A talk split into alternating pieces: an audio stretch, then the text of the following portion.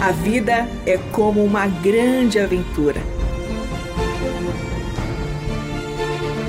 A Bíblia é nossa companheira e o Eterno nossa fonte de sentido nessa jornada. Por isso, convidamos você para entrar nas páginas do livro que conta a história do Deus que entrou em nossas histórias.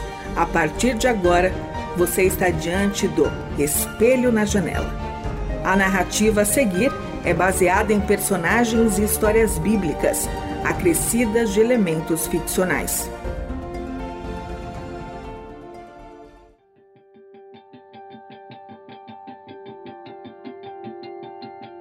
Desperta, Débora. Acorde, levante.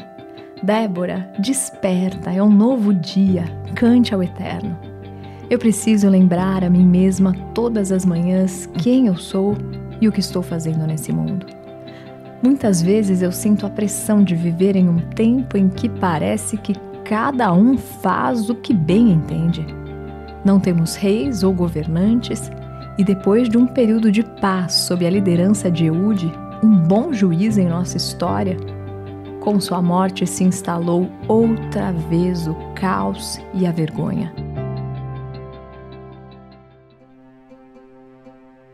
Vivemos oprimidos pela violência de Jabim, rei de Canaã que reinava em Azor. E o que dizer de Císera, o comandante do seu exército? Pense em um homem envaidecido, truculento e glutão que tem nas mulheres o objeto do seu prazer pessoal. Penso nele com asco. O pior de tudo é encarar a realidade. Nós só estamos vivendo tamanha angústia, pois Israel, mais uma vez, fez o que o Senhor reprova. É um ciclo de desobediência e coração obstinado. Para chacoalhar o nosso povo, o povo do Eterno, ele tem usado Jabim, um rei pagão para que possamos ser disciplinados.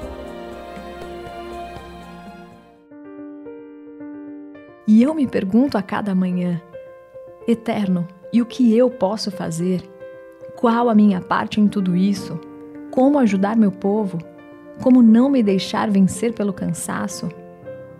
E entre as tarefas cotidianas, decido por vezes parar e me retirar para orar. Fico debaixo da tamareira nos montes de Efraim se eu quero que o Eterno fale comigo, eu preciso silenciar. Só assim poderei discernir o que é humano e o que é divino. E é nessa solitude que sou acolhida e recebo orientação. Então, sim, agora estou apta para dar aos outros o que antes recebi do Eterno. E como é bonito ver esse movimento. Eu vou cansada ao eterno e as pessoas vêm até mim aflitas, precisando de sabedoria em seus problemas. Eu fico ali, entre Ramá e Betel, é onde os israelitas me encontram para que eu seja como uma juíza para eles, ponderando e os assistindo em seus questionamentos. Assim tem sido a minha vida por longos anos. O povo fala que eu sou como uma mãe para Israel.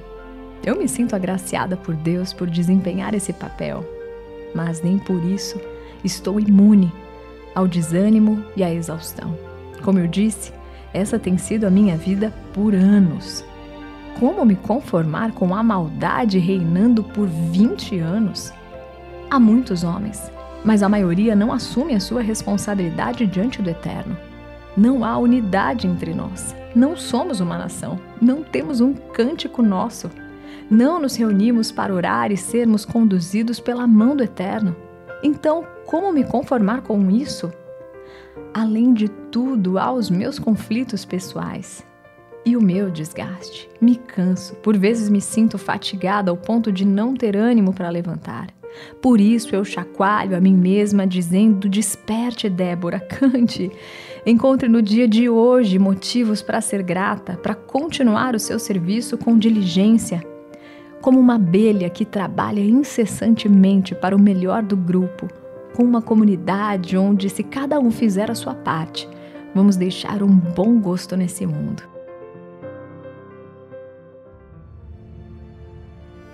No meio de tudo isso, sou surpreendida pelo Eterno. Ele fala comigo.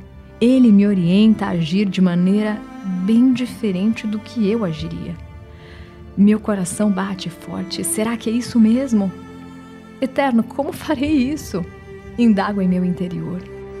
Mas não houve uma vez que o Eterno tenha falado comigo e não tenha cumprido a sua palavra.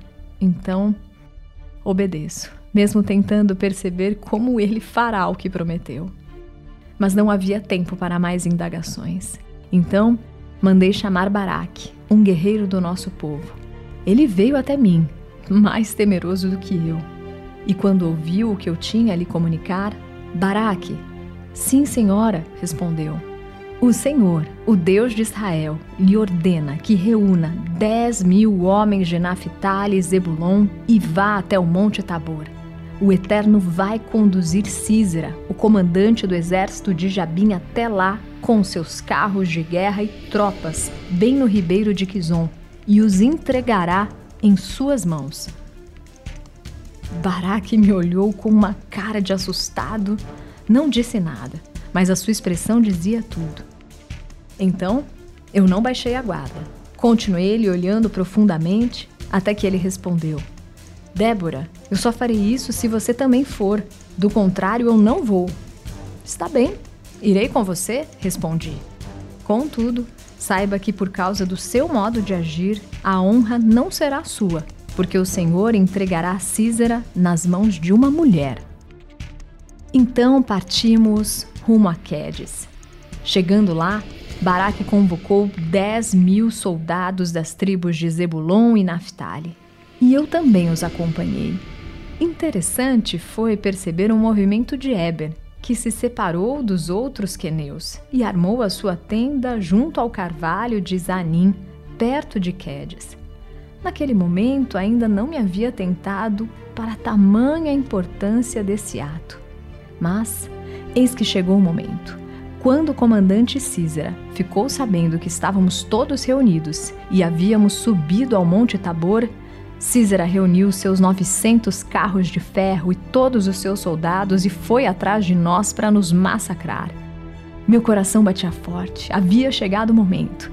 A tentação ao desespero era enorme, mas o Eterno nunca havia falado nada ao meu coração que não tivesse cumprido. Então eu dei a ordem. Vá, Baraque, chegou a hora. Este é o dia em que o Senhor entregou Císera em suas mãos. O Senhor está indo à sua frente. Então Baraque conduziu dez mil homens a descerem juntos o monte de maneira ordenada e estratégica. Ver aquela cena encheu os meus olhos de gratidão.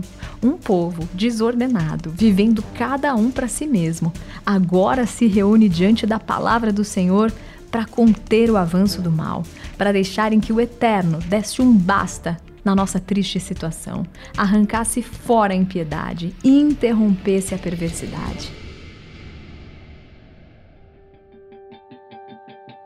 Nós acreditamos na palavra do Eterno. Nós não fazíamos ideia de como ele agiria. O que o Senhor faria? Como ele ia transformar aquele mal em bem? Pois Císera tinha 900 carros de ferro ao seu dispor e nós tínhamos apenas espadas.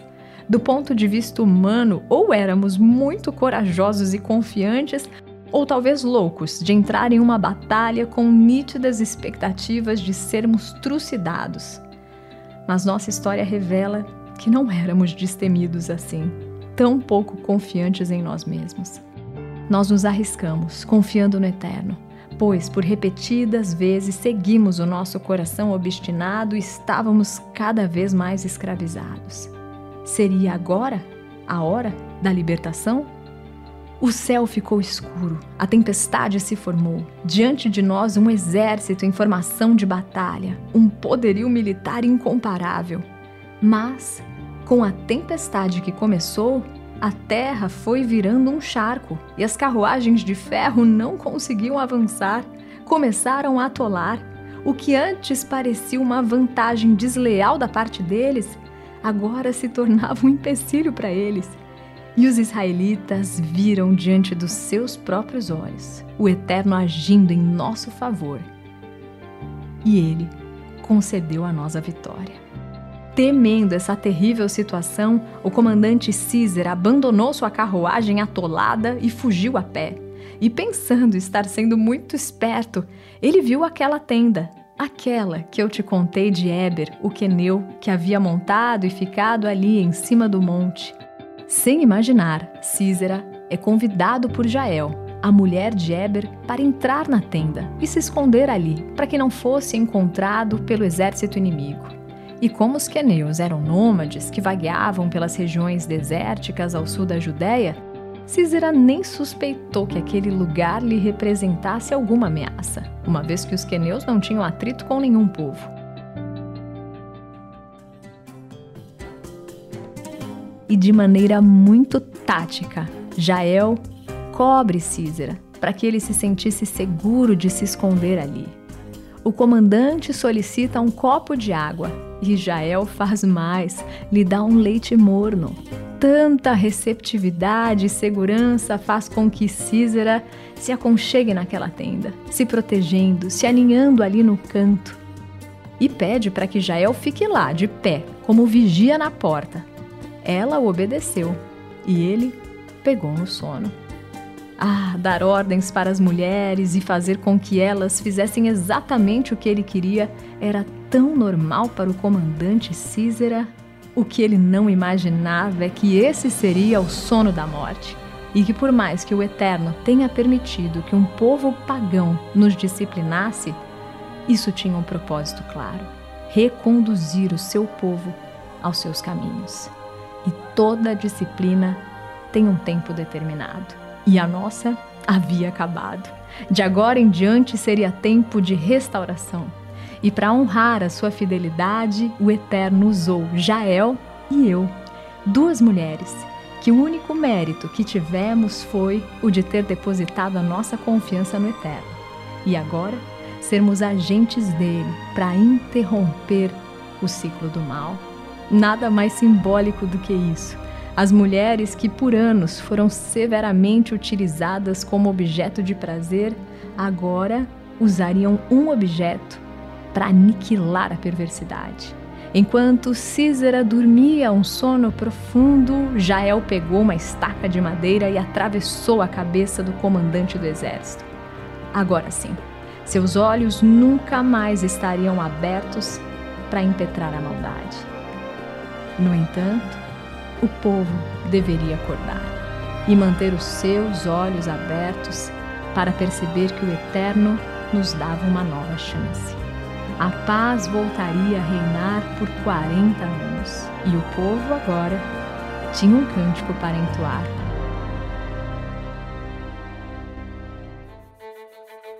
Desperta, Débora, eu dizia alto, e todos juntos cantavam em uma só voz. Cantarei ao Senhor, salmodiarei ao Senhor, o Deus de Israel. Sim, ao Senhor. Pereçam todos os seus inimigos. Porém, os que te amam sejam como o sol, que quando sai na sua força ilumina. Que tu sejas o nosso Senhor e a paz seja a nossa companhia.